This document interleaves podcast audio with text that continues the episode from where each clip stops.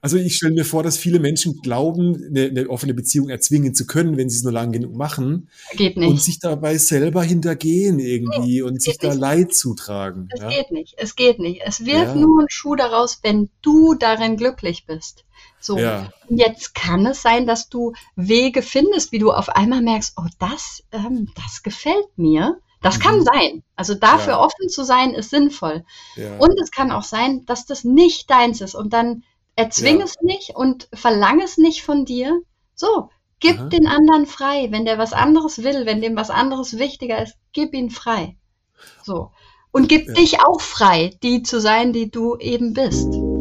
Welcome to Rhine and Rouse, your favorite no bullshit sex podcast with Jones Bolt.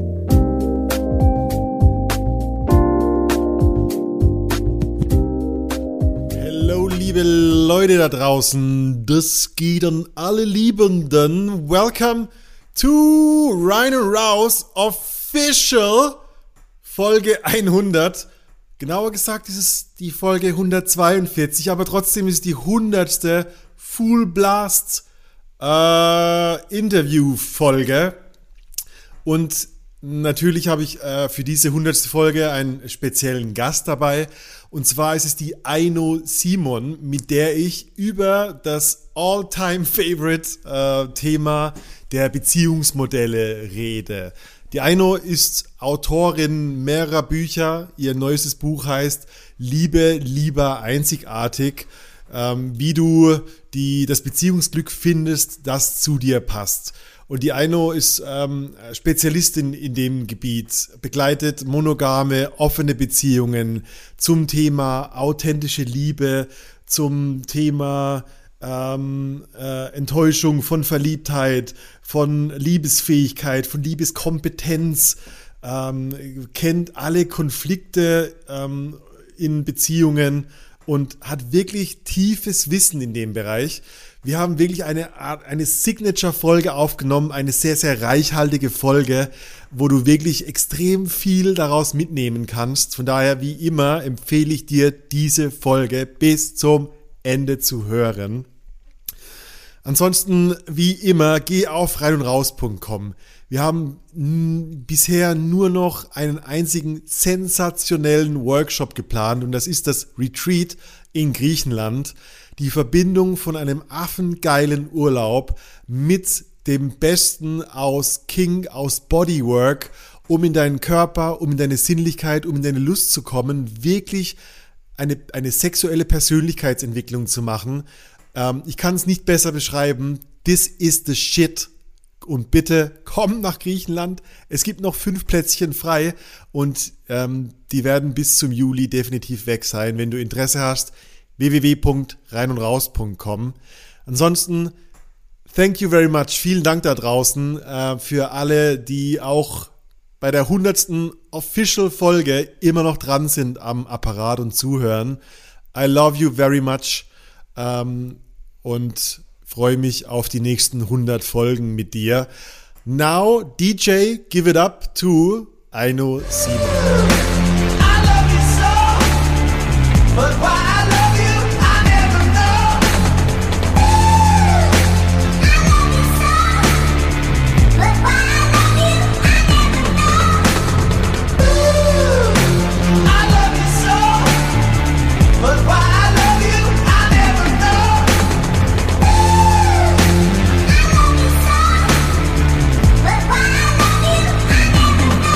You, if you will, that the throne's burning, Rome's burning, and I'm sitting in the corner all alone burning. Why does it always end up like this? Something that we don't determine. Aino Simon. Herzlich willkommen bei Reim und Raus. Oh, vielen Dank. Ich freue mich total. Ich habe dich natürlich in der in der ähm, in meinem Vorgeplänkel ein bisschen vorgestellt. Du mhm. bist die Gründerin von Couple Care, ähm, bist mehrfache Autorin mittlerweile, hast ein neues Buch draußen, das heißt mhm. Liebe lieber einzigartig, finde das Beziehungsglück, das zu dir passt. Ja. Was würdest du noch ergänzen? Ähm, ja, ich dir. liebe meine, ich liebe zu mir, ja, ich liebe meine Arbeit. Ich bin, ich bin so, ich fühle mich so gesegnet, dass mhm. ich mich den ganzen Tag mit diesen tollen Themen beschäftigen darf und so nah dran bin an Menschen, die versuchen, Liebe individuell und, und so, dass es zu ihnen passt, zu leben. Und da bin ich ja. sehr glücklich einfach drüber. Ja, wie kommst du zu diesem Thema eigentlich? Also, also ich, dem, ich, ich stelle ja. mir immer vor, dass so Therapeuten oder, oder äh, Anbieter oft über eigenes Leid zum Thema, zum Thema kommen. Das war Bist bei mir du... natürlich auch so, klar. Ja. ja, also ich lebe seit 19 Jahren zusammen mit meinem Mann eine offene Ehe, ein offenes, ähm, eine offene Beziehung. Aha. Wir sind verheiratet, wir haben zwei Kinder. Und wir haben von Tag eins im Grunde festgestellt, dass wir nicht monogam leben wollen. Wir haben in der Vergangenheit beide die Erfahrung gemacht, dass wir unsere Partner betrogen hatten. Und wir haben beim ersten Date tatsächlich darüber geredet mhm. und haben festgestellt, dass wir eben immer gelogen haben und äh, das verheimlicht haben. Mhm. Und das fanden wir nicht so geil, beide und haben uns viel darüber ausgetauscht und dann von Anfang an beschlossen, wir müssen irgendwie einen anderen Weg finden. Damals, also fast 20 Jahre her, gab es jetzt noch nicht so die Podcast und die, mhm. die, die anderen, die das so äh, machen. Ähm, das heißt, wir haben uns das hart erarbeitet miteinander, haben auch sehr unterschiedliche Phasen durchlebt. Und tatsächlich haben wir einander, also das ging von mir aus, ähm, einander auch betrogen. Also ich habe meinen mhm. Mann äh, richtig äh, betrogen in der offenen Ehe. Das muss man erstmal hinbekommen. Mhm. Ähm, was war da passiert? Ich hatte, wir hatten uns gegenseitig ähm, Sexualpartner gestattet, wenn man das so sagen kann. Also wir hatten Liebhaberinnen und Liebhaber und wir hatten aber einen dicken, fetten, blinden Fleck. Nämlich haben wir gesagt, verlieben werden wir uns nicht. So. Aha, und aha. eines Tages, oh, Jones, ich war so, ich war so krass verliebt. Und es war mit ganz viel Heim, also mit ganz viel Verboten und Tabus belegt. Das war nämlich noch dazu ein sehr viel jüngerer Mann mhm. und der war Moslem und mhm. der war Geflüchteter. Okay, ja, um den ich mich gekümmert hatte. Ähm, das war 2016, 15, 2016. Mhm. Und das war für mich so, ich konnte das selber, ich musste das selber vor mir verbergen. Also weil das hm. auch in mir selbst mit so viel Tabus belegt war. Mhm. Und dann kam es dazu, dass ich ungefähr vier bis sechs Wochen nicht gesagt habe, was da passiert ist. Und ich hätte mein, und ich habe darüber gelogen. Ich habe versucht, zu mhm. verheimlichen. Und mein Mann hat ähm, das, äh, ja, ich hätte dem nicht mehr wehtun können, als mit dieser Heimlichkeit, ja. Mhm. Genau, der hat es dann irgendwann rausgefunden und es war, es hat eine Krise von anderthalb Jahren ausgelöst, die unfassbar war. Mhm. Also hätte ich nicht für möglich gehalten, dass wir miteinander in so krasse Krisen geraten. Und wir mhm. haben das dann mit ganz viel Geduld und natürlich auch mit Paartherapie und so weiter ähm, durchlebt und sind da rausgekraxelt irgendwann. Und als ich merkte, wir haben das überlebt, habe ich mir die Frage gestellt, wie haben wir das eigentlich geschafft? Ja. Womit und wodurch? Und ähm, ja, so kam das, dass ich mich in meiner Arbeit auf dieses Thema spezialisiert habe, weil ich sehe natürlich, dass man kann leicht darüber reden und es ist ja auch mhm. hip und so weiter, aber tatsächlich ist es in der Realität total hart. Und ich habe oft gesehen, dass Paare, die, die sich öffnen, die offen oder, oder Polyamor dann sich nennen, eigentlich eine ganz schöne Beziehungsscheiße miteinander abziehen und nicht besser, ja, nicht besser miteinander ja. umgehen als irgendwelche Monogamen. Ja. Ja. Ich finde, äh, ich sage immer so, Beziehungen ist einer der schmerzhaftesten Lebensbereiche überhaupt. Ja. Weil, wo, wo du bei anderen, in anderen Lebensbereichen dich irgendwie alleine weiterentwickelst, musst du, also es entwickeln sich ja drei Konstrukte weiter. Ich, mein Partner, meine Partnerin und wir gemeinsam entwickeln uns ja auch irgendwie in, einem, in gewisser Weise in einem System. Absolut. das ist so eine Auseinandersetzung. Ich stelle mir einfach auch vor, dass die meisten sagen, boah, habe ich keinen Bock drauf auf die Auseinandersetzung, ich mach's lieber wie gewohnt vielleicht oder ich will da gar nicht hingehen. Ja, und dann ähm, nehmen sich die Menschen natürlich was weg, weil gleichzeitig steckt da ja, ja eine Chance drin. Eine, ja, eine ja, Chance, zu sich selber echter zu werden und einen besseren mhm. Kontakt zu sich selber äh, herzustellen und überhaupt erstmal mitzuschneiden, was passiert eigentlich in mir. Weil, mhm. muss man ja doch sagen, viele Menschen mit sich selbst relativ unbewusst so durch, durchs Leben marschieren. Oh, und da finde ich, ist Beziehung einfach ein total tolles Feld, mhm. wo, wenn du möchtest, ganz viel Selbsterkenntnis und persönliche Reife drinsteckt. Mhm. Voll. Ich habe meine, also ich habe genau deshalb meine Fragen an dich in drei Kategorien unterteilt, nämlich okay. Anfang, Anfang, Mitte und Ende. Okay, sehr gut. Ich finde nämlich, also was mich am Anfang interessiert, äh, und gerade weil du es so sagst, dass ihr von Anfang an und jetzt fast 20 Jahre offen ja. in einer Beziehung lebt, ich stelle mir vor, für die, für die, äh, beim Thema Polyamorie einzusteigen, ist ja schon ein ziemlich hohes Level an Bewusstheit. Also für, für viele geht es ja, glaube ich, erstmal darum, irgendeine Beziehung zu finden hm. und die dann gleich von Anfang an zu öffnen. Ähm, gibt es, gibt es gewisse, deiner Meinung nach, gewisse, gewisse Voraussetzungen mhm. äh, von persönlicher Natur, von meiner Persönlichkeitsentwicklung, von meinem, äh, ich sag mal, inneren Freiheitsgrad, dass ich überhaupt bereit bin, aus, aus gesellschaftlichen Konstrukten oder aus ja. äh, ähm, dem Monogamie oder dem, dem, dem, der Monogamie als romantische Liebe auszusteigen? Ja, also erstmal würde ich dazu sagen, ist ich die Paare, die von Anfang an über diese Frage sprechen, die mhm. haben einen Vorteil. Mhm. Ja, es ist immer schwerer, erstmal irgendwie fünf oder zehn Jahre in einem monogamen Konstrukt zu sein und dann anzufangen, das in Frage zu stellen.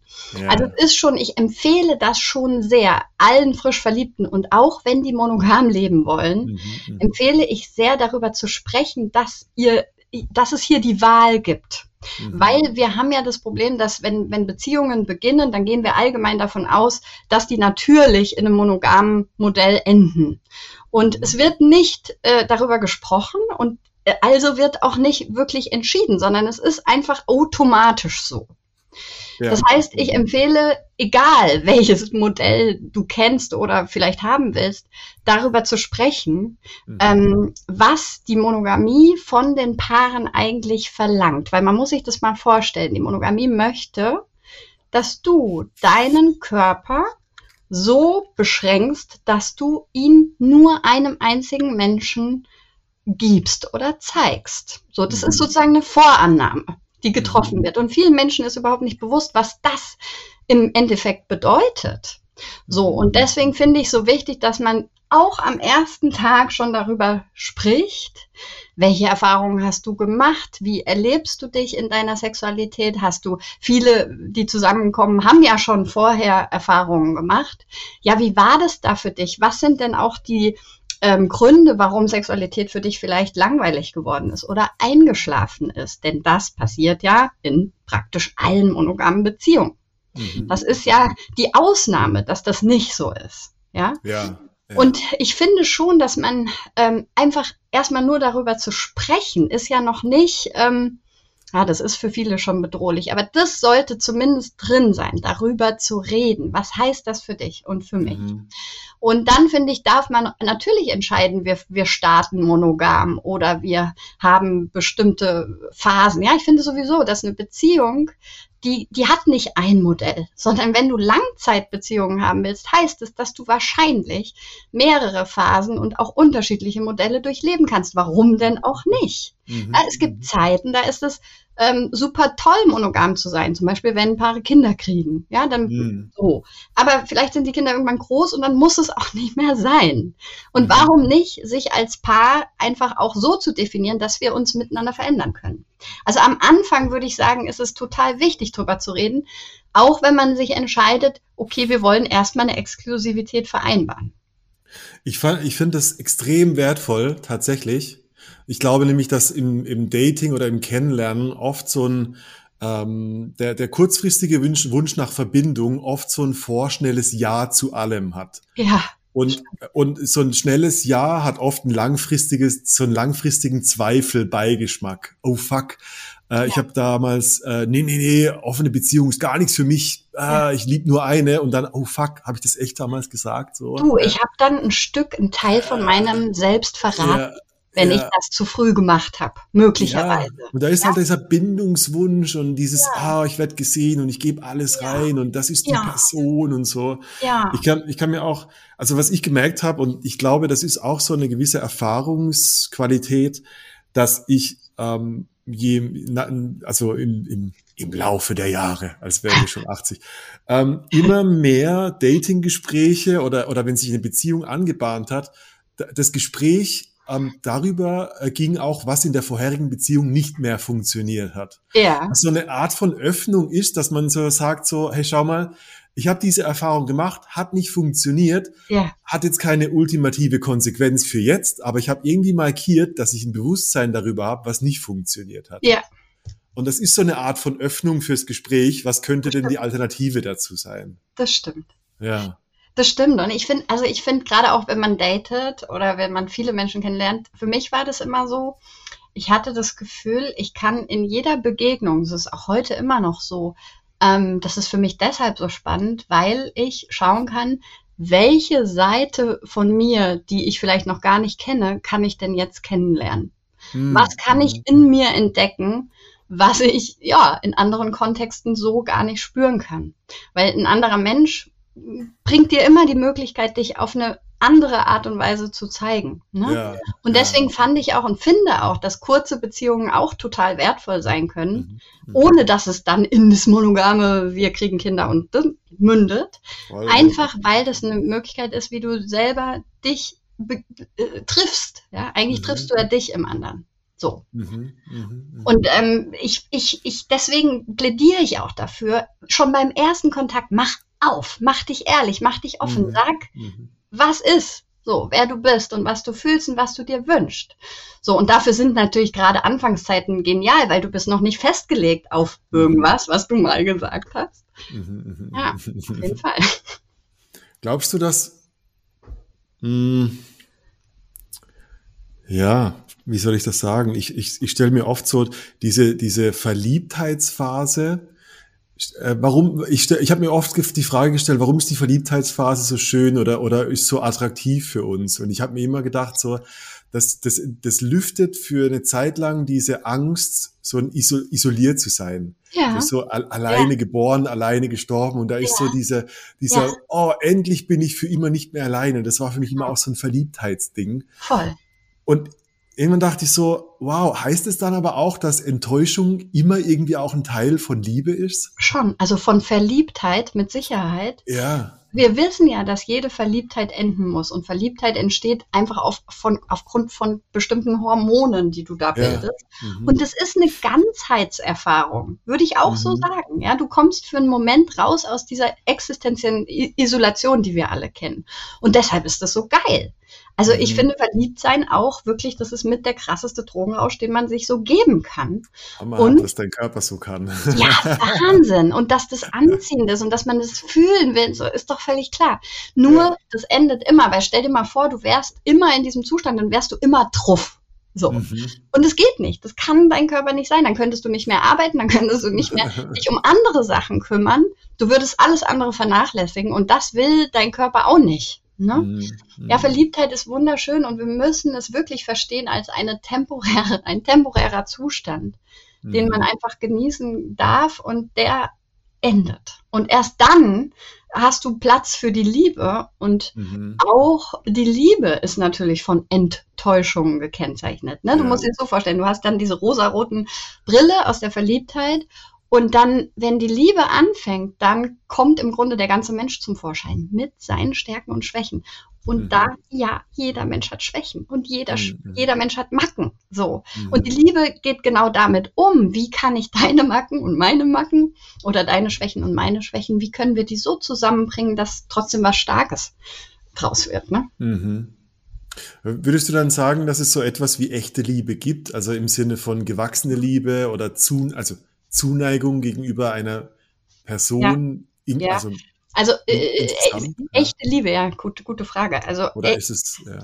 es gibt echte Liebe, die du fühlen kannst. Liebe ist etwas, was in dir ist. Und du kannst das, wenn du es kannst, nicht jeder Mensch kann das so gut, Mhm. aber wenn du lieben kannst, dann kannst du das auf alles und jeden äh, scheinen lassen. So.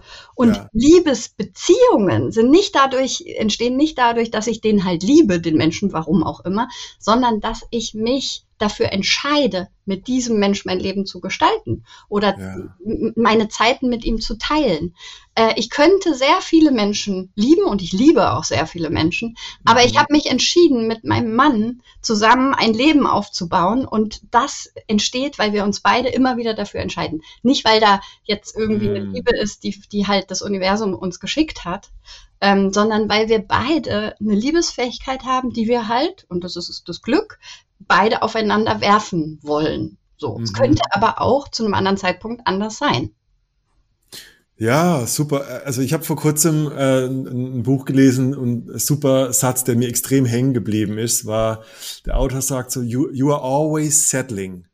Also du lässt dich immer nieder, selbst wenn du alle Dinge off, also ja. selbst wenn du alle Dinge offen lässt und du denkst ja. so, nee, da kommt noch eine bessere Beziehung, ja. äh, da könnte ein ein, in einem, eine, eine, ein paralleles Leben stattfinden, wo eine Beziehung viel besser ist, ja. dann sogar in dem Moment lässt du dich nieder und das Settling bezieht sich halt auf das Nicht-Entscheiden, was halt auch eine Entscheidung ist. Ganz genau. Also ich bin immer wieder stolper ich über den Gedanken so, du kannst, du kannst deine Lebenszeit echt, also in Anführungszeichen lieblos vergeuden, indem du auf die richtige Liebe wartest und nicht ja. verstehst, dass es teilweise oder vielleicht auch ein großer Teil die Liebe eine aktive Entscheidung für oder gegen etwas ist. Genau, genau. Ja. Und in erster Linie halt äh, mal zu dir selbst, ja. Ja. Also ja. ich finde dieses Bild zunehmend wird es für mich stark, dass ich mich ähm, nicht als äh, Binden, also doch als Bindungswesen schon, aber also ich sehe mich eher als ähm, Individuum, das sich in unterschiedlichen Formen von Bindung und Liebe befindet. So. Mhm. Und da kann es natürlich sein, dass es bestimmte Personen gibt, die sind mir einfach super, super wertvoll und wichtig und das pflege ich intensiv. Mhm. Aber das heißt nicht, dass meine anderen Bindungen und Lieben äh, für mich nicht bedeutsam sind.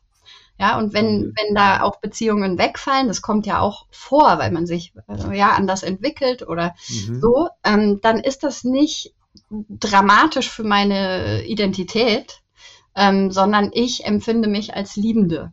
So. Mhm. Und mhm. damit nicht so sehr als Paar. Ja. Muss ich sagen. Ah. Ja. Schön. Also du hast so dieses Bild von zwei, zwei Liebende entscheiden sich ein Paar zu sein, aber ich bin nicht ein Teil eines Paarkonstrukts, sondern.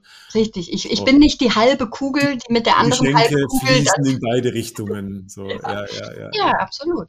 Und da ja, kann es mir natürlich auch passieren, dass jemand seine Liebe nicht auf mich wirft und mir das wehtut, weil ich würde das gerne tun. Ja, also mhm. einseitige Liebe, die kann schon mhm. sehr, sehr stark wehtun. Aber wenn ich in solchen Situationen verstehe, dass ich, dass es darum geht, dass ich meine Liebesfähigkeit eben in erster Linie mal so auf mich projiziere und scheinen lasse. Und damit meine ich jetzt nicht, dass ich irgendwie so egoman und narzisstisch durch die Welt laufe und denke, ja. ich bin der Tollste und so weiter. Nee, ich meine damit einen, einen, liebevollen Blick auf meine Stärken und Schwächen zu werfen. Mhm, mh. Ja, und mich zu akzeptieren als ein ja, Mensch mit Fehlern, äh, als ein Mensch, der lernt und der Dinge auch blöd macht, auch in der Liebe. ja. Also da klingelt so, wenn du sagst Liebesfähigkeit, das finde ich ein sehr äh, ein schönes Wort, weil eine Fähigkeit ist auch immer irgendwo was, was ich gelernt oder trainiert habe in gewisser Weise, wie so ein Muskel. Stimmt's? Ja. Und ja. Äh, ich denke da sofort auch so an, die, an dieses Konzept der Selbstabhängigkeit. Hm. Also auch wenn mich jemand äh, enttäuscht oder nicht zurückliebt, äh, dass ich da nicht irgendwie in ein bodenloses Loch falle und in mein, ich bin nichts auf der Welt, sondern sag, okay, äh, auch dieses Gefühl ist mein Gefühl und ich bin, ich bin ich noch äh, als, ich bin immer noch ganz alleine. Und ähm, das ist so, ich bin der, äh, so das, das ganze Orchester des Lebens äh, bin ich und ich bin gleichzeitig der Dirigent, der halt mit seinen Gefühlen und Emotionen klarkommt und niemand wird kommen und mir die abnehmen oder mir eine gewisse Bürde der Einsamkeit für immer wegnehmen, Nein. sondern, oh nee, das ist mein Leben. Ah, alles klar, okay. Aha. Ja, und da finde ich dieses Modell vom inneren Team schön. Ne? Also wenn mhm. du, wenn du erkennst, dass du in dir verschiedene Anteile hast, dass da dein inneres ja. Kind ist, was du mal warst, dass da dein, dein, dein innerer Richter ist oder deine innere ja. Kritikerin oder eben auch äh, dein liebevolles Selbst, was liebevoll auf dich schaut, ähm, dann bist du ja gar nicht allein. Du hast ja mhm. schon eine ganze Menge Leute in dir, so, ganz mit den Perspektiven auf Situationen. ja, ja, ja. Aber sag mal, Jones, du machst es ja, also du bist ja auch ein Liebender, der äh, ganz schon, schön, der äh, so in, in verschiedene ähm. Bindungen geht. Wie, wie, wie nimmst du das wahr? Also wie, mhm. wie empfindest du dich selber als Liebender? Als Liebender? Mhm. Ich habe so die, ich habe so die Wahrnehmung, dass es, also für mich gibt es so ein äh, ähm, Vorher und Nachher zwischen ein paar äh, Dingen. Ich habe früher oft Liebe benutzt, wo ich eigentlich nur Sicherheit wollte. Ja. Also, weißt du, das war so, ähm, hey, ich will einfach nicht alleine sein. Mhm. Und das war für mich ganz viele äh, Beziehungen, ich sag mal, bis ich, bis ich ungefähr 30 war, ähm, äh, war, war das so der, der unbewusste Modus, und gleichzeitig, wenn sich was verändert hat oder wenn sich eine, eine, wenn sich eine Partnerschaft äh, auseinandergelebt hat oder getrennt hat, dann habe ich immer so gemerkt, so ähm, auf mich alleine gestellt, fühle ich mich nur so, als wäre ich so 70 Prozent okay. Ah ja. Da ist so ein, so ein, so ein tiefe Ader mhm. von Unsicherheit, von Einsamkeit, von Alleine sein und eigentlich in gewisser Weise habe ich so versucht, meine Freundinnen hinzudrehen, dass sie mein bester Freund werden, weil ich wenig Kontakt mit Männern habe. Ich glaube, das war für mich so ein Thema. Mhm. Und ich habe erst so mit den, mit den letzten, meinen letzten Beziehungen ähm, das mich anders erlebt, als, also tatsächlich als Liebender. Ich habe es noch nicht so gesehen, wie du es gerade gesagt hast. Aber was es unterscheidet, ist ein, ein generelles Wohlwollen meiner Partnerin gegenüber. Ähm, ich habe einmal so das buddhistische Konzept von Mudita gelesen. Äh, Mudita heißt äh, im Buddhismus, äh, eins der höchsten Güter, äh, ist die Freude an der Freude des anderen. Hm. Mhm. Und äh, das hat mir, ähm, das, das habe ich irgendwann, und ich glaube, da haben viele äh, Therapiestunden und, und äh, also äh, konkret, also Ayahuasca und Psilocybin-Trips geholfen, weil, warum ist passiert? Die haben so ein bisschen mein Angstzentrum mir geholfen, neu zu regulieren mhm. und, und ich bin, und mir zu helfen, aus einem gewissen Defizit rauszukommen, wo ich einfach nicht genug bin oder wo ich mich nicht ganz genug fühle. Mhm. Und in dem Moment ist es geswitcht und wo ich so mich gefühlt habe, als wäre ich 100% zufrieden mit mir, glaube ich, konnte erst dieses Liebesfass überlaufen und auf ja. andere Personen überschwappen. Ja, weil du die Liebe nicht funktionalisierst. Wenn genau, ich habe es nicht ja. instrumentalisiert. Mhm. So, mhm. Ja. Mhm. Also du liebst mich jetzt, damit ich mich lieben kann. Nein, das ist nicht gut, sondern oh Mann, ich liebe mich so krass und dich liebe ich auch noch. ja, genau. Schön gesagt. Ja. Und das ist so eine, das ist wirklich so eine es fühlt sich an wie eine Frequenz, wie als würdest du eine andere, einen anderen Vibe aussenden. Und, Und mhm. ja, ja. Fühlst du dich, würdest du sagen, du bist du mit verschiedenen Bindungen oder hast du auch irgendwo eine Kugel, wo du sagst, da bin ich irgendwie ganzer Ich? Wenn du, oh. wenn du ah. verstehst, was ich meine. Also wenn du jetzt auf, auf gehst generell auf zwischenmenschliche Beziehungen oder auf ja. Liebesbeziehungen? Liebesbeziehungen, vielleicht mal. Ja, es gibt schon, also unterschiedliche Tiefen. Ich nehme es als mhm. unterschiedliche Tiefen wahr. Mhm. Und ähm, ich habe schon so also eine äh, konkrete, ein konkretes Beziehungsmodell, wo ich mich äh, ganz fühle, aber gleichzeitig ähm, niemanden besitze. Weiß mhm. nicht, ob mhm. das, ob das nachvollziehbar ist. Total. Aber wie würdest du denn dein Modell nennen? Mein Modell aktuell ist, ähm, ich, also wie ich es benenne, ist, ich bin ein Satellit, eine Satellitbeziehung yeah. einer anderen bestehenden Beziehung. Yeah. Also ich bin konkret in einer offenen Beziehung mit einer Frau, die eine ähm, längerfristige Partnerschaft hat. Und ähm, ich erlebe mich zum, also es, es ist total verrückt, weil ähm, was, was glaube ich, was da passiert ist, ist, dass wenn, wenn du jetzt so, also es sind zwei Männer und eine Frau. Mhm. Und ich stelle mir das immer ganz gerne vor wie so ein Pendel, also links und rechts ist so ein, jeweils ein Mann und die Frau ist wie so ein Pendel. Mhm. Und am Anfang, als wir uns kennengelernt haben, war halt ihr Pendel noch sehr auf der Seite des, des, des, des ersten, des Ankerpartners, sagt man ja. Mhm. Und je näher sie an, zu mir kam, umso mehr habe ich halt erhalten.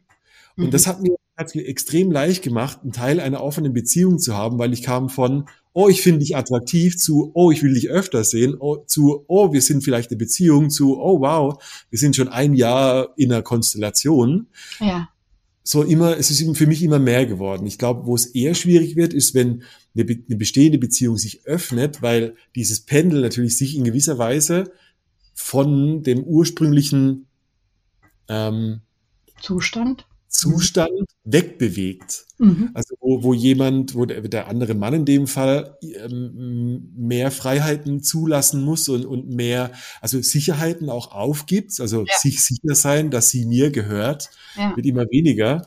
Und äh, also das war für mich eine sehr revolutionäre Erfahrung, weil dadurch mhm. ähm, wurde ich so langsam eingeführt oder langsam eingeladen in ein bestehendes Konstrukt ich glaube, ein bestehendes Konstrukt zu öffnen, ist wesentlich schmerzhafter, als eingeladen zu werden.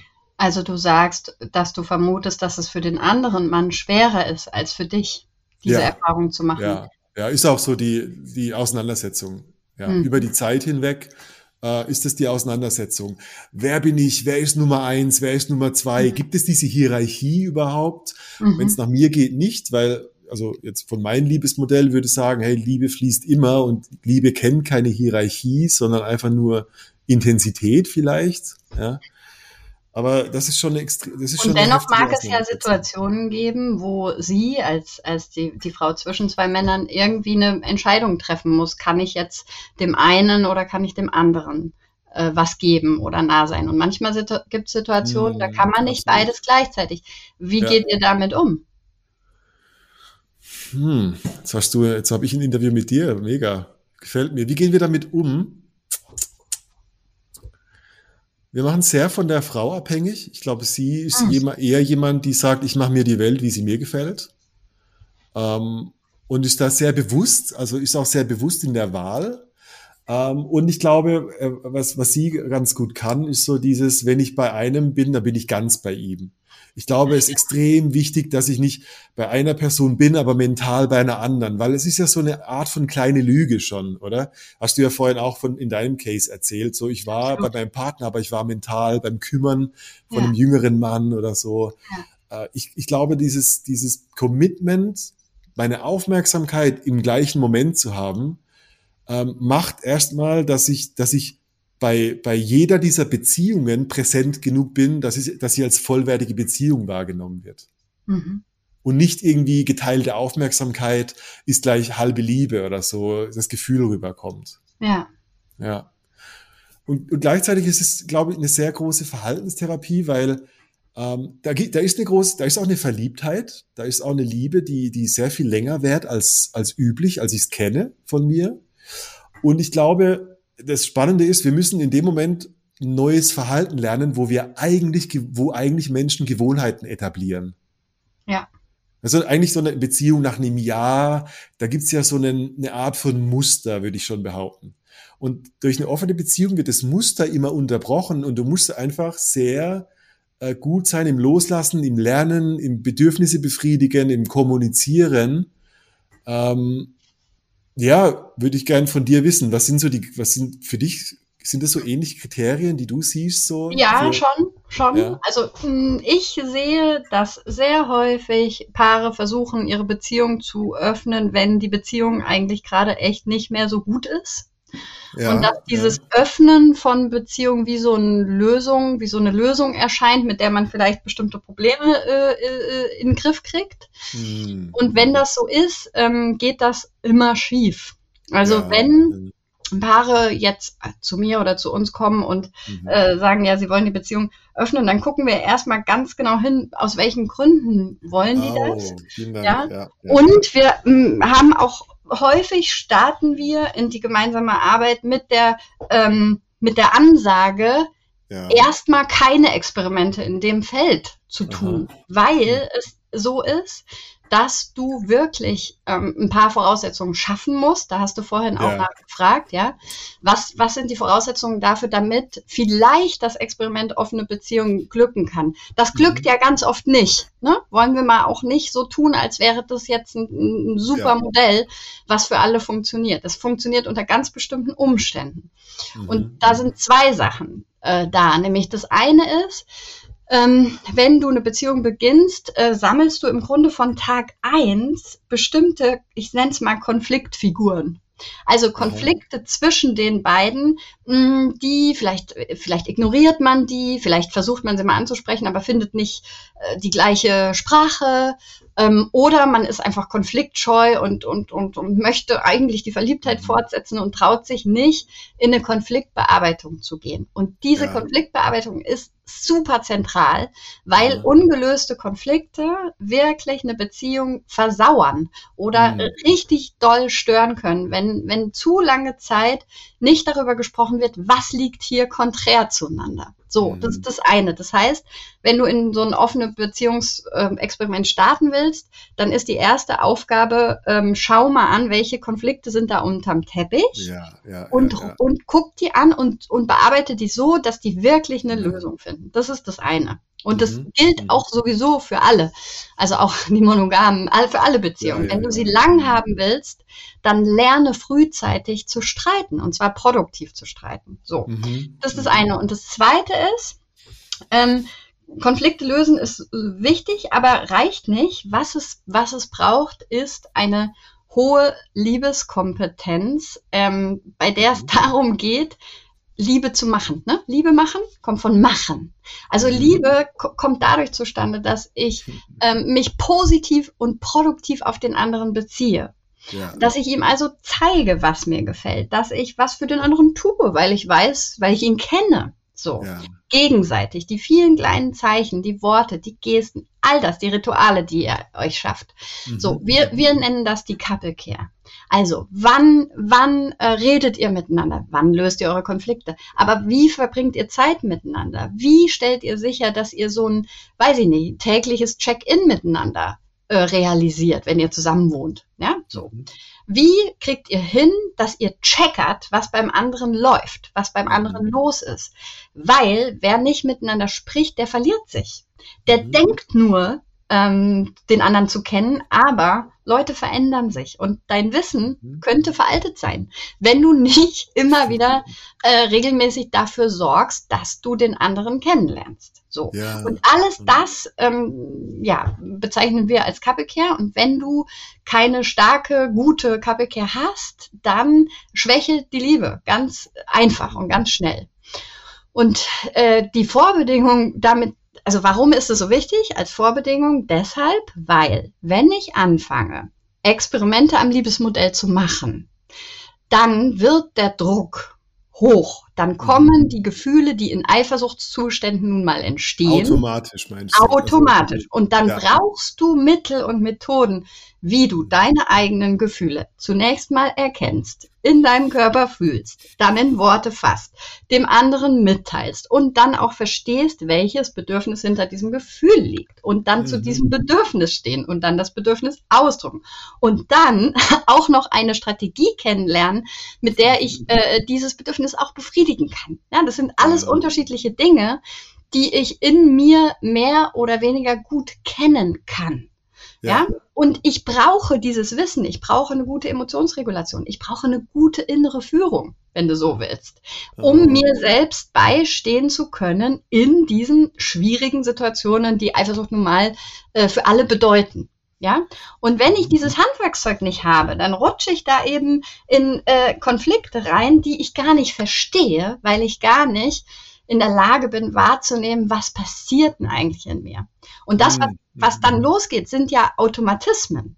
Mhm. Ja, ich verhalte mich auf einmal, ja, ich verhalte mich auf einmal auf eine total komische, vielleicht irrationale, ja, ja. irrationale Weise und verstehe mich selbst nicht mehr. Ja, so, das ist normal. Ja. Ja? So. Und deswegen brauchst du unheimlich viel Handwerkszeug und Rüstzeug, psychologisches Grundlagenwissen, wenn du so willst. Mhm, mhm und aber auch die Techniken, äh, mit denen du mit dir selbst gut regulierend umgehen kannst und dann auch natürlich mit dem anderen.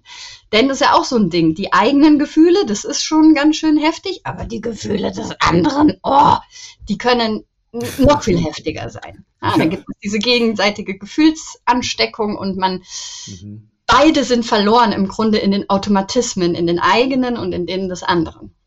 Und wenn du da nicht eine gute Grundlagenarbeit machst, ja, dann ist es klar, dass es nicht so schön wird in der offenen Beziehung.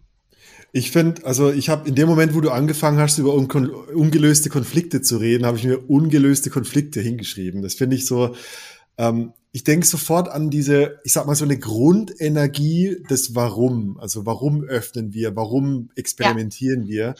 Und ich denke mir, es, es, gibt zwei grundsätzliche Motivationen. Entweder es ist eine Hinzu-Motivation, so wow, was könnten wir alles erleben? Ich stelle mir aber vor, dass viele vielleicht öffnen aus so einer Weg von Motivation. Ja. So fuck, es funktioniert nicht, wir haben Konflikte, wir öffnen. Und genau in ja. dem Moment ist ja eigentlich die, das Tor zur Hölle offen. Also Exakt. in einem bestehenden Konflikt diese Veränderung herbeizubeschwören oder, oder zu produzieren, ähm, kann nur zu mehr Konfliktpotenzial führen eigentlich. Das ist ja. auch so. Das ist immer so. Also das, wer möchte, kann das ausprobieren. Ähm, es, ist, es, ist, keine gute Idee. Ich, und was ich da ergänzen will, oder also auch eine Frage an dich. Was meinst du, wie viele Beziehungen öffnen sich, bei der, bei denen einer der, der zwei Partner sagt, ich mache es dir zuliebe? Ich, äh, das kann ich dir wissenschaftlich nicht beantworten, weil ich dazu nicht forsche. Gefühlt? Aber aus gefühlt sind das praktisch alle. Ich weiß nicht. Also sehr, sehr, sehr gefühlt sehr, sehr viele. Sehr Aha, viele. Ja. Und das ist natürlich auch, ähm, das ist dann schon im Grunde der Lackmustest, ne? Ja. Weil, wenn ähm, einer sagt, es macht mir Angst, so, und der andere sagt, ja, macht nichts, äh, ich, ich will das trotzdem machen, dann ist das kein, dann wird das Ganze nicht gelingen. Also, ja. wenn es diese Situation gibt, dass einer diese Wünsche hat und die Wünsche sind ja total unschuldig in sich, mhm. die sind total mhm. nachvollziehbar und die sind okay. Also du darfst diese Wünsche haben. So, mhm. wenn jetzt dein Partner oder deine Partnerin da äh, in, in Angst kommt, ja. ähm, dann ist der wichtige, der wichtige Hinweis an der Stelle, nimm Tempo raus ja. und mach deine Hausaufgaben. Und mhm. das bedeutet, Hausaufgaben machst du durch Zuwendung, durch Hinwendung, durch durch aktives Eintauchen mit der anderen Person in eine gute Beziehungsarbeit. So, mhm. das heißt, man kann sich dann anschauen, okay, was macht dir Angst? Ja, ich habe Angst, dass du dann jemand anderen toller findest als ja. mich. Okay, das heißt, da ist ein Selbstwertthema und mhm. einfach eine Verlustangst, die ist auch total menschlich und nachvollziehbar. Und dann kann man die Frage stellen, okay, was könnte dir gut tun? Was brauchst du, um diese Ängste nicht so stark zu haben? Und dann könnte die Person sagen, ja, ich will fühlen, dass du da bist. Und zum mhm. Beispiel. Und dann könnte man sagen, okay, woran fühlst du, dass ich da bin? Wie kann ich dir zeigen, okay. dass ich da bin? Welche Sprache ja? vielleicht auch oder welche auf, Sprache? auf welchem Weg? Ja. ja. und was tut dir gut? Und da, da, da, da geht es nicht darum, was du äh, willst, sondern was der andere braucht und fühlt und was dem anderen hilft. Das mag für dich vielleicht mhm. äh, äh, irrational sein oder äh, irgendwie nicht ja. nachvollziehbar. Es geht aber hier nicht um dich, sondern es geht um den anderen, der der, der vielleicht sogar bereit ist, und das habe ich, also jetzt in unserer Beratung ist es häufig so, dass die ähm, diejenigen, die davor Angst haben, sagen, na ja, ich äh, vom Kopf her verstehe ich das schon und ich will es meinem Partner oder meiner Partnerin ja gönnen, aber es mhm. bringt mich nun mal in emotionale Not. Ja? ja? Das heißt, ähm. das heißt, wir schauen uns diese emotionale Not an und gucken, wodurch die bedingt ist. Und natürlich haben diese Prozesse immer auch Auslöser in der eigenen Vergangenheit, das ist klar. Und du kannst über diesen Prozess natürlich deine eigenen destruktiven Glaubenssätze finden. Du kannst natürlich erkennen, wie du dir selber, ja, wie du deinen Selbstwert abgibst an den anderen, ja, weil der andere sagt, ich liebe dich, deswegen fühlst du dich wertvoll. Und ja, umgedreht, wenn der andere nicht sagt, ich liebe dich, fühlst du dich nicht wertvoll. Das mhm. heißt, du knüpfst deinen Selbstwert an die Aussage eines anderen. Und das ist, das ist einfach kein sinnvoller Weg. Ich, ich stelle mir da noch eine weitere Dimension vor, ist auch vielleicht als Frage. Ähm, wir gehen ja jetzt irgendwie von der, von der, von der Überzeugung aus, dass es so eine, eine Glaubenssatzgeschichte äh, ist. Ja. Ähm, wie findest du, findest du, also ich stelle mir vor, viele östliche asiatische Kulturen haben äh, von der Grundüberzeugung eine ganz andere Beziehung zum Thema Familienzusammenhalt, ja. äh, der Wert der Familie, der Wert der Heirat zum Beispiel. Hast du da Erfahrungswerte gemacht, dass es vielleicht, also dass manche Kulturen nicht über, über diese Grenze hinwegkommen und, und diese, nee, diese, weißt du, diese Grundüberzeugung nicht verlassen können, dass die Familie doch irgendwann heiratet und für immer zusammen bleibt? Also tatsächlich kenne ich mich damit nicht gut aus. Ja, okay. Ich kenne mich, Mhm. ich kenne mich in unserem Kulturkreis sehr gut aus. Ja, ja. Aber ich kann dieses Festhalten und dann nicht drüber hinwegkommen, natürlich auch bei uns erkennen, ja. ja, ja. Also das, das ist tief, tief, tief, tief, tief in uns verankert. Mhm. Und äh, nicht umsonst ist es ja ein Trend, der jetzt gerade in den letzten Jahren gerade so äh, irgendwie äh, breiter wahrnehmbar wird. Das ist noch eine junge Bewegung. Und natürlich sind unsere Gedanken und unsere, die Art und Weise, wie wir Gefühle produzieren, ja, sehr, Mhm. sehr stark an diesem romantischen, monogamen Liebesmodell verhaftet. Und auch die Familie ist wichtiger als der Einzelne oder so. Ja. Aber von dieser, von dieser Haltung unterscheiden wir uns eben sehr, sehr stark. Und ich, ich sage, Beziehungen sind dann gut, wenn alle Beteiligten darin wachsen. Das, was du vorhin gesagt hast, dieses, die Freude an der Freude des anderen, das kann man auch so übersetzen, dass man sagt, ich wünsche mir für dich Mhm. die Entwicklung, die dir gemäß ist. Mhm. Und wenn dein Entwicklungsweg dich von mir wegführt, weil es für dich richtig ist, dann akzeptiere ich das auch. Dann werde ich traurig sein und ich Ja. werde dich vermissen und vielleicht werde ich auch mal wütend sein, alles okay. Und Mhm. trotzdem unterstütze ich dich in deinem Weg. Und das ist für mich die, die, das ist meine. Vorstellung von Lieben. Ja, also ich wollte gerade sagen, so ein weiterer Ausdruck von Liebe, der sehr viel weiter geht als über meine äh, ich will dich haben beschränkte Weltsicht. So, also ist ja egozentrisch, oder? Also die, es ist ja klingt ja gefährlich, wenn etwas von mir weggeht und Ja. ich sag mal eine schenkende Liebe sagt so be it. Ja, Ja. also wenn wenn das dem wenn das dir gut tut und ich dich wirklich liebe, dann lasse ich dich sogar in der Hinsicht frei. Ja. So, und dann kann es sein, dass mir Sicherheit abhanden kommt, ja, das Ja, fühlt sich ja. immer doof an. Und dann habe ich eine Chance, ähm, mit meinem Gehirn mal ein bisschen in Dialog zu gehen und zu gucken, Ja. finde ich eigentlich neue Quellen für Sicherheit? Weil das Mhm. Bedürfnis nach Sicherheit ist ja auch legitim. Das ist Ja, total klar. richtig. Natürlich Ja. brauchen wir Sicherheit und Gott sei Dank äh, tickt unser Gehirn so. Okay? Mhm. Nur, vielleicht kann ich, ähm, wenn mir da was wegbricht an der einen Stelle, ähm, das als Chance begreifen, dass ich auch was Neues entdecken kann, was ich mir jetzt vielleicht noch gar nicht vorstellen kann. Mhm. Deswegen ist das eigentlich so wunderbar. Ja, ich finde, ich habe gerade dein Buch vor mir und ich, ich lese so diese, diese, ähm, diesen Absatz, wenn du wahrhaft liebst, dann möchtest du, dass der andere sein Leben nach seinen Vorstellungen und Werten leben kann. Du Ja. wünschst das Beste für den anderen, du möchtest nicht, dass dein Gegenüber ausschließlich dir zuliebe etwas tut oder geschehen lässt, was womöglich gar nicht zu ihm oder ihr passt. Ja. War ein ziemlich hohes Level von Ehrlichkeit, stimmt's? Also Schon, beiderseitig, weil der, Ja. äh, der, ich sag mal, der eine ne Person, der die offene Beziehung einfach nicht taugt oder wo, wo es die Grundfeste des Sicherheitsgefühls irgendwie anknabbert, Genau. das muss ja, ist ja auch eine extreme Ehrlichkeit. Also ich habe Schiss davor, so ehrlich zu mir zu sein, stimmt? Ja, ja, ich verstehe, was du meinst und ich So, ich muss da an der Stelle können. unbedingt was ergänzen. Ja, ich will da was ergänzen, weil Ja. was da jetzt gerade nicht steht, ist, dass die gleiche Liebe, die ich da beschreibe, jemand anderem gegenüber, natürlich zuallererst auch dir gilt und gelten sollte. Mhm. So. Und das bedeutet, dass ich auch mich mit meinen Grenzen respektiere und mit dem, was ich nicht aushalten mag. So, Ja. du musst dich selbst nicht überdehnen für irgendwelche Konzepte oder irgendwelche Ideen. So, das, was für dich sich stimmig anfühlt, das, Mhm. das ist dein Maßstab. So. Und äh, es kann sein, dass das mit jemand anderem gerade total toll zusammenpasst, dann freu dich und feiert gemeinsam das Leben. Es Ja. kann aber auch sein, dass es einfach nicht zusammenpasst und dann bist du nicht falsch und der andere nicht falsch. Ja, das ist Ja, gut. Mhm. Es ist so wichtig, diesen Aspekt nie zu vergessen, diese gleiche Liebe. Es geht nicht darum, dich selber zu äh, unterwerfen oder hinten anzustellen, Mhm. sondern wirklich fair und fürsorglich und wohlwollend mit dir selbst zu sein. Und das ist ja das, Mhm. was so viele Menschen überhaupt gar nicht beigebracht kriegen. Das ist, Ja. daraus entsteht meines Erachtens ganz, ganz, ganz viel Liebesleid.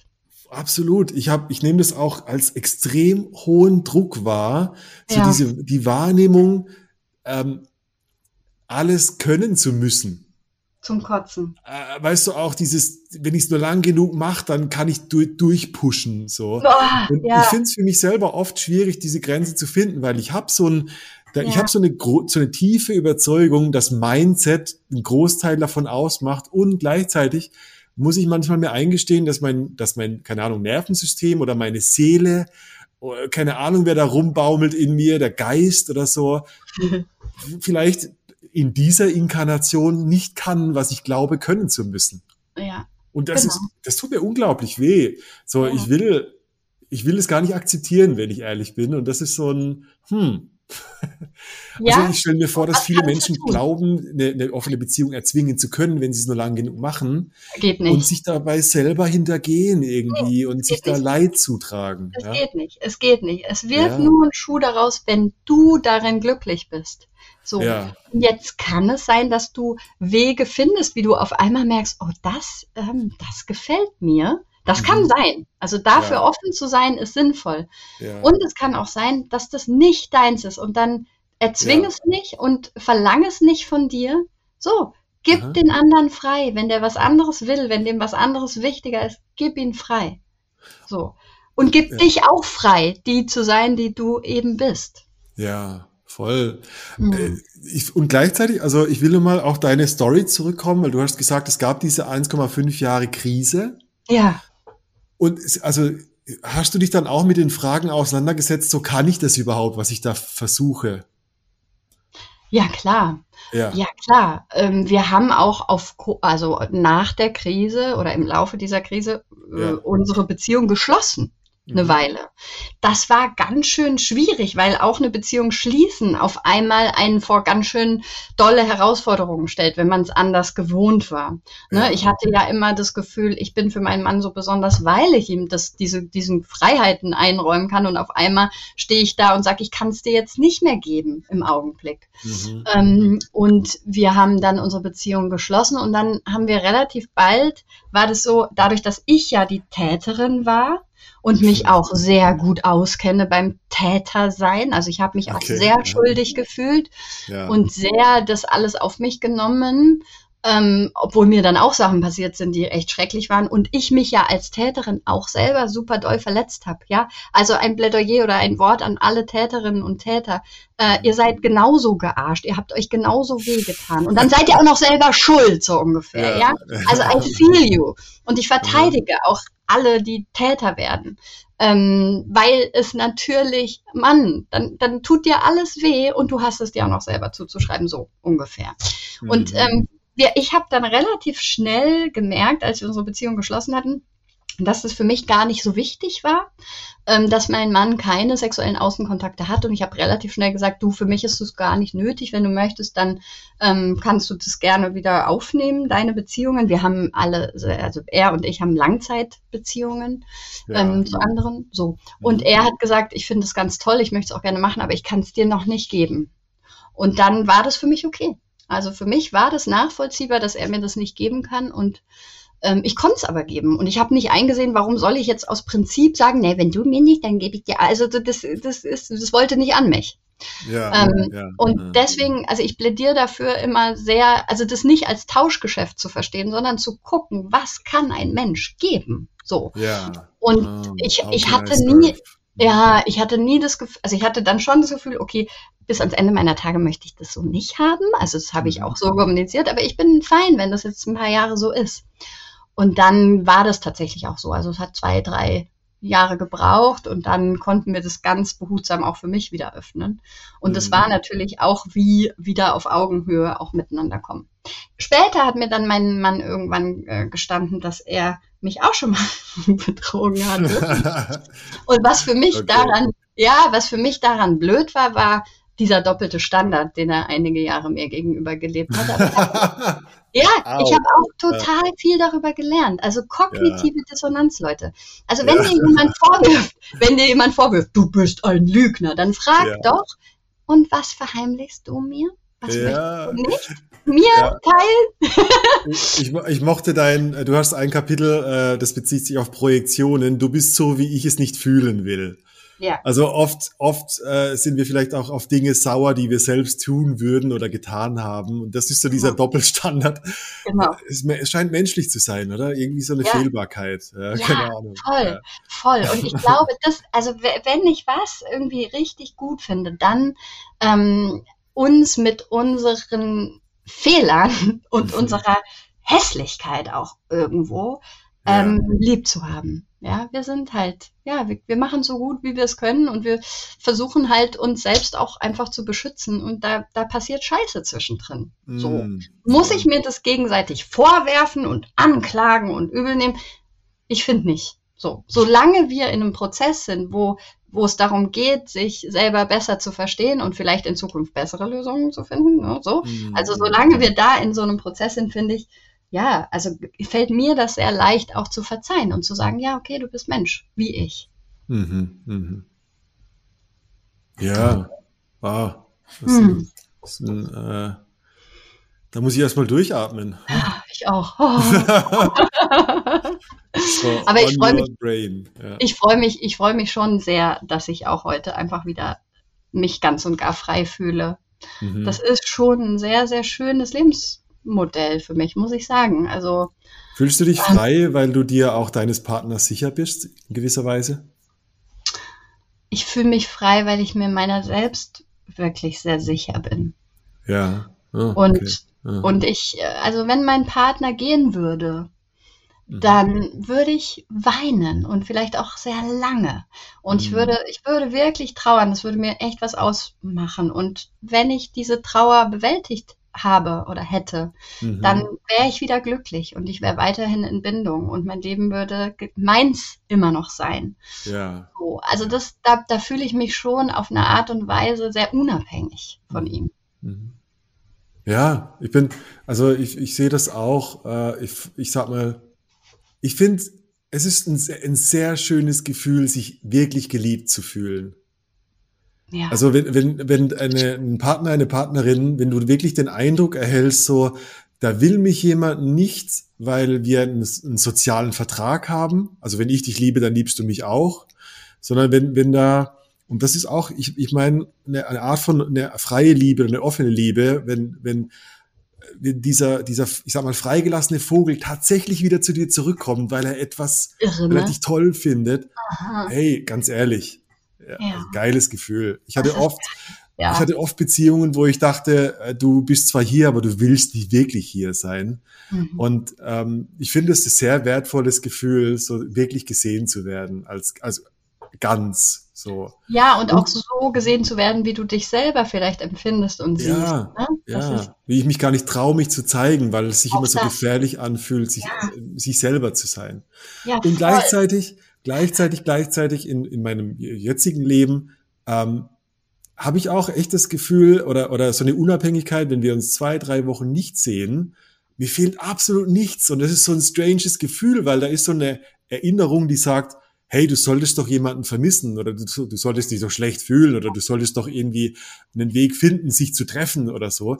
Aber das ist nicht mehr. Und das ist so eine Art von, ich, Unabhängigkeit ist das falsche Wort, aber Freiheit, innere Freiheit vielleicht, ja, mhm. so wählen zu können und beides ist gleich schön, das eine ist nur ein bisschen schöner. Ja. So, kennst du noch diese Bildzeitung oder was war das? Diese, diese, diese Schäfchen, ohne dich ist alles doof. Ja.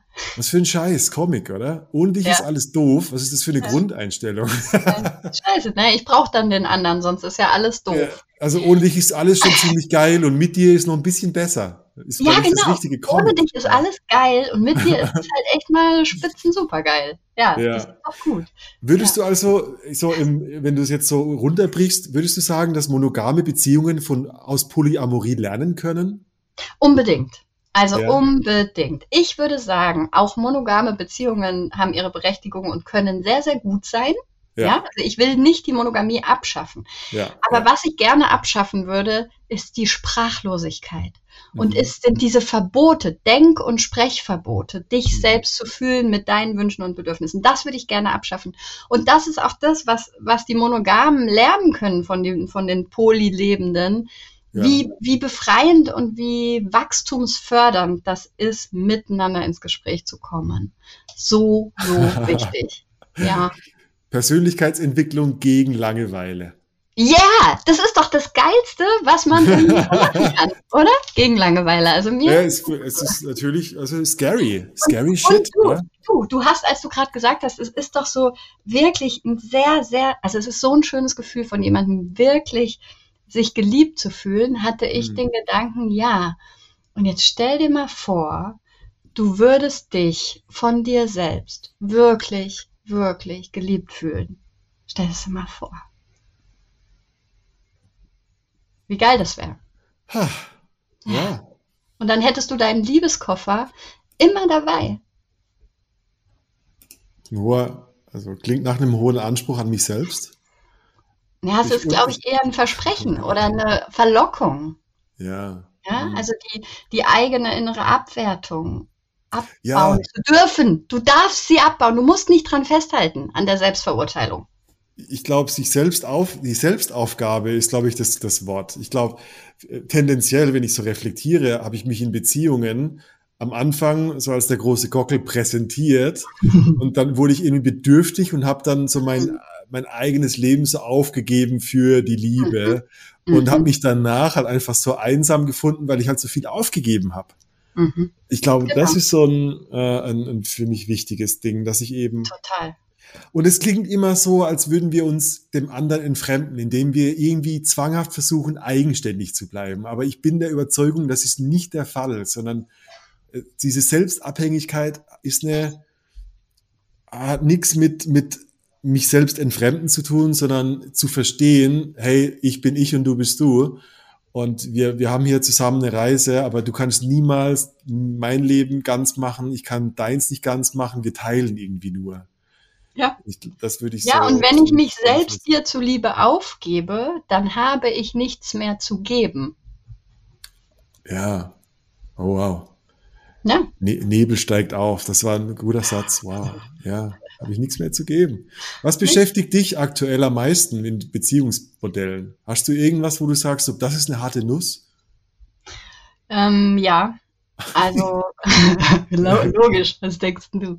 Ja. Also wenn mein Mann anfängt, richtig doll andere zu lieben, so richtig, okay. ja, da geht mir, oder wenn ich das sage allein, kriege ich Herzklopfen. Aha. Da geht mir der Arsch auf Grundeis. Ja. Ähm, es ist so unangenehm. Ich mag das nicht.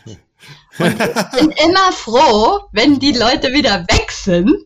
Okay. Ähm, und gleichzeitig würde ich das nie behindern und oder ihn da aufhalten. Ich, ich will keinen Mann, der Angst hat vor seinen Gefühlen. Okay? Mhm. Also geh und fühl dich, geh und liebe und gleichzeitig sitze ich mit schlotternden Knien da und hasse ja. es. Ich hasse ja. es. Fuck, so. ich hasse es auch, ey. Ja, es ist so schlimm. Hör auf, die anderen zu lieben, liebe nur mich. So, ja, und, aber ich merke auch, ich merke für, für mich in der Situation, wenn ich dieses Fuck, ich hasse es gerade, ja. das macht für mich auch einen Großteil meiner erneuten oder erfrischten Anziehung ihr, meiner Partnerin gegenüber aus. Ja. So, das ist so dieses Wanting und Getting. So, ah, mhm. wenn ich mhm. mir dir nicht sicher bin, da ist so dieser, dieser biologische Hebel, der sagt, und jetzt will ich dich wieder zurückhaben. Und das macht ja, auch voll. sehr viel Anziehung aus. Äh. So bittersweet, oder? So, ah, ja. Und ja. ich, ja, ich, ich will auch Sicherheit haben. Und ich will auch die Tollste für meinen Mann sein. Und ich will auch eine Prinzessin sein. Ich habe all diese Wünsche eben auch in mir. Mhm. So. Und bin nicht frei von Eifersucht und will die Liebe für mich alleine haben. So. Ja. Ja, mhm. diese Seite gibt es in mir auch. Und ja, es ist für mich eine Aufgabe, mit dieser Seite dann liebevoll in Kontakt zu sein und zu gucken, mm. so Prinzessin, was brauchst du denn jetzt eigentlich von mir? Oh, wow. Ja. Hm? Ich habe da, also ich glaube, ich habe es nicht, noch nicht ganz gelesen, aber äh, dein, dein Buch fängt mit dem ersten Kapitel an, die enttäuschte Liebe, hm. äh, geht über die romantische, über die verletzte, über die loslassende, über die lernende, über die tragfähige, bis okay. zur selbstbestimmten und sexpositiven Liebe mhm. ich finde es eine mega geile Aufbereitung der Themen. Äh, ich bin, äh, ich werde es definitiv lesen und ich empfehle es jetzt schon mal. ich glaube, ich äh, was ich höre, das empfehle ich sehr. Mhm. Sag mir nur noch eine Antwort. Oh Gott.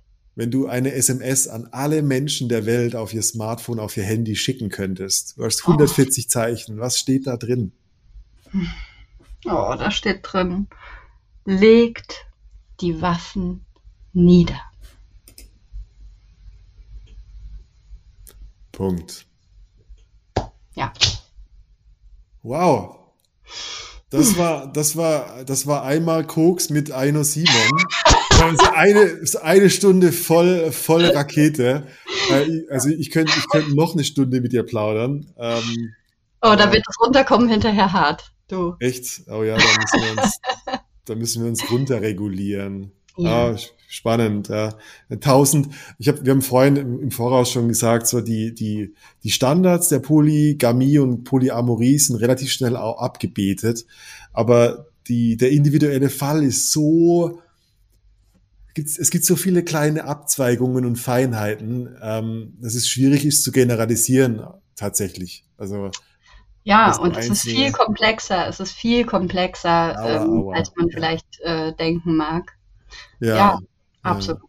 Und deswegen ist es eine Reise und es ist ein Übungs, es ist eine, ein Übungsfeld, das tatsächlich für alle, alle Menschen super spannend sein kann. Ja. Hm. Cool. Hm, Vielen Dank für diese dir. Runde. Ja, vielen, ich vielen sammle, Dank. Ich sammle Zuhörerinnenfragen und äh, entweder wir machen eine zweite Runde oder ich leite einfach direkt zu dir weiter. Ähm, das ist mit Sicherheit ein, ein Thema, was viele Paare ja. und Nicht-Paare betrifft. Ja. Äh, cool. Vielen Dank, dass du da warst. Gerne. Und ich glaube, bis, bis zum nächsten Mal. Schön. Ciao, ciao.